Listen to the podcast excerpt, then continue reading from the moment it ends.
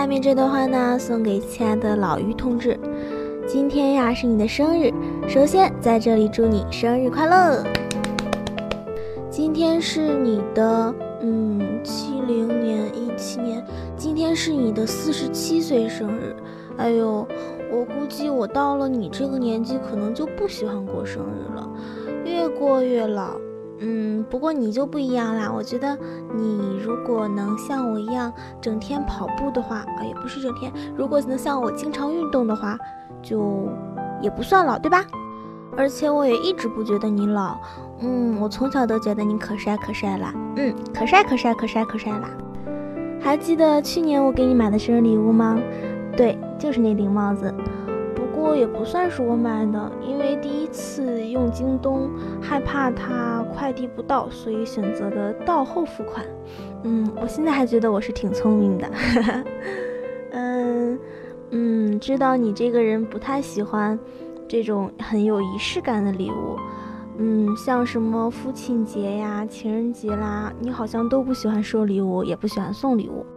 以前呀，对你这个想法我就不太理解，也挺反对的。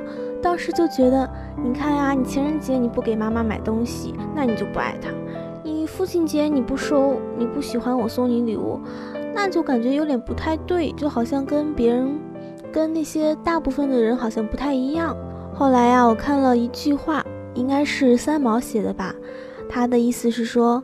我们没必要在情人节啦这些特定的、类似于法定的节假日才选择向你喜欢的人送一些礼物表达爱意，因为你如果喜欢一个人，比如说给妈妈啦，或者是我给你啦，就三百六十五天都可以送呀，所以就没有必要必须挑在一年当中的某一天作为送礼物的时期。嗯，我觉得这个很有道理。不过呀，话又说回来了，这个生日礼物是觉得，如果我不给你送，可能，可能你们就不记得你今天过生日吧。所以说，我觉得这个还是相对重要一点点，因为，嗯，其他礼物一年三百六十五天都能送，这个生日礼物只有四十七年的，呃，四十七年前的今天是你出生的时间呀。对吧？嗯，啰啰嗦嗦的说了这么一大堆，真正想要对你说的话是什么呢？好像那些很煽情的，什么感谢你这么多年对我的爱啦，这种，这种这么煽情的话，我好像也不太会讲出来，都是在心里的。我对你的爱呢，那都在五公里五公里里边，对吧？你懂的。哎，说到这个五公里。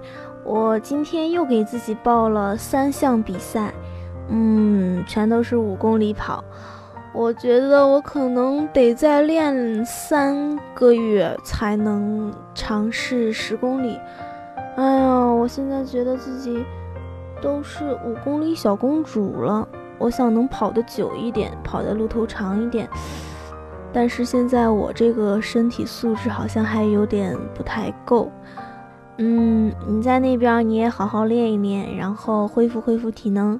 咱俩明年明年约战吧，我们约十公里，怎么样？我们星期四的时候到主区测体能，然后测到体重的时候，我们的健美操老师在旁边站着，然后。我从体重秤上下来的时候，他就拍了拍我的肩膀，说：“该减肥了。”我想告诉他，我正在瘦，只不过他没有看出来。我觉得，我如果一公，嗯，我如果一周跑十公里的话，我可能，嗯，再过小半年应该能看出来瘦一点了。问题是我坚持不下来，比如说我。我以前的时候一周就能跑大概最多三次，最少两次。现在我好像一周只能活动一次，也因为冷，然后，嗯，也因为事情有点，哎，什么事情多，根本就是懒呗，就觉得挺冷的了，就不想动了。可能我体内这个，可能，可能是我体内这种。冬眠的这种潜质又被唤醒了吧？嗯，我觉得等我瘦了之后，我妈应该就能。会受到刺激，会受到鼓励，然后她的意识就会觉醒，然后她再跟你跑一跑，一家都特别能跑，特别瘦，跟我一样瘦。哦，对了对了，要跟你讲一件很重要的事儿，就是你一定要修身养性，多多看一下那些，嗯。就是能让人心情平和，然后多思考一些人生哲理的那种书，不要就是，不要就是那种，整天就是压不住脾气啦，或者是总是生闷气的那种。嗯，其实大道理的话，应该谁都会讲。然后你可能听的也比我多，什么生气气自己对对身体不好这样子，但是可能碰到事儿还是没办法，就是克制住，或者是很好的调节自己。嗯，也反正怎么说呢，就有些事儿就是，反正我现在就是，如果碰到什么很不开心或者是很怎么样的事儿，嗯。一时半会儿可能比较难受，就觉得怎么可以这样，或者是很很不开心。但是后来可能就会觉得，这可能就是成长必经的，然后慢慢自己就就莫名其妙调整过来了。我也没法给你介绍我是如何扭转过来的。那最后呢，我就要给你讲一件也很重要的事。就是你不要再一直捧着手机了。我现在都有意识的，就是减少玩它的时间。我记得我们上课的时候，我们的新媒体老师就说：“你们现在这个玩手机，如果当你发现你自己不知道为什么拿着手机的时候，这就是说明你已经上瘾了，就是对它已经没办法控制自己了。”嗯，我觉得这个挺可怕的，而且有的时候。手机玩完就玩够了，你看这个 QQ 啦、微博、微信上面也没有什么联系人找你有事儿，然后那些新闻什么的，反正我不太看，然后游戏我也不太碰，然后就其实没太有什么事儿，就是顶多看个公众号啦那些推送文章。后来就觉得，嗯，可能是我们现在这个社会现在发展的是相对浮躁了，就是变得。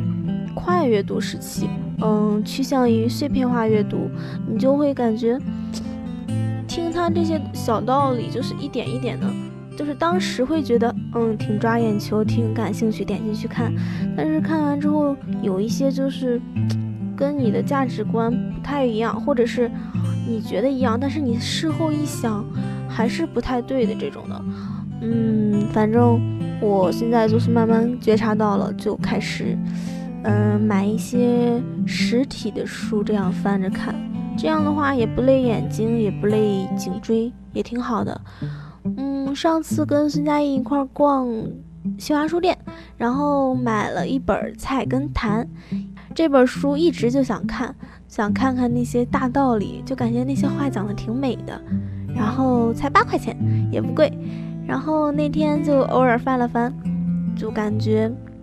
里边的那些人生智慧，有有那个周星老师倡导的，也有那些就是类似于无为而治的那种的，反正就是各种杂糅吧。有借鉴，也有那些觉得不大好的。反正读书嘛，就挺安静的，就不会像手机一样翻翻就烦了。这是我的经验，希望跟你分享一下。嗯，我听说你好像在。手机的小说上面比较痴迷，我以前看小说是纸质的，后来手机上也看，但是手机上的话就看的特别快，就是把情节大概看一下，然后就可能当时比较上瘾，就是赶着看，赶着看，赶着看，但是看完之后好像也没太有什么用，反正凡事适适可而止呗，稍微看看也无伤大雅。如果是沉迷太多就不太好了，你说呢？你在那边，我也不用嘱咐你吃什么好吃的了，反正我妈到时候做的肯定比我在这儿吃的是好。嗯，就嘱咐你，嗯，你嘱咐你多穿衣服，你肯定也不穿。嘱咐你干嘛呢？嘱咐你上班骑慢点儿，能听吗？那就骑慢点儿哈。嗯，还有啥？再就是少生气。你看你那个白头发呀，多吃点黑芝麻、黑木耳。实在不行，你用黑色，嗯，也不行。我下次再看到你那么多白头发，我就给你把它拔掉了。嗯，不过这个其实可能也不怪你遗传。嗯，我也知道这是自然的衰老的现象，但是就是觉得半白不白的不好看。不然你把它染成全银色，那个应该很帅。嗯，相信我。我在想，我老了以后是不是就新白发魔女那种感觉了？不过如果是纯银色的话，我觉得还挺帅。如果白头发就不好看了。等看看吧，如果颜色不好看，我就染成白色，哦不，染成银色。好啦，想跟你聊的呢，就差不多这些了。嗯，大致归纳为多运动，然后少生气，哦，还有少少笑的那么什么，嗯，那么那么夸张。你看你的那个皱纹，不过可能人老了都这样吧。那如果减肥瘦了之后，皮肤这么松弛的话，我可能就要考虑放缓我的减肥节奏，不然老了之后皱皱巴巴的跟核桃似的，那就太丑了。我宁愿当个胖乎乎的老太太，胖乎乎的老太太都没有皱纹。你看像我奶奶那么瘦，虽然虽然四十几千克，但是皱纹太多了，唉。就这些吧。你跟我妈在那边好好的，然后我就放心啦。嗯，没啥说的，就到这儿啦，拜拜。这会儿是我先挂哦，拜拜。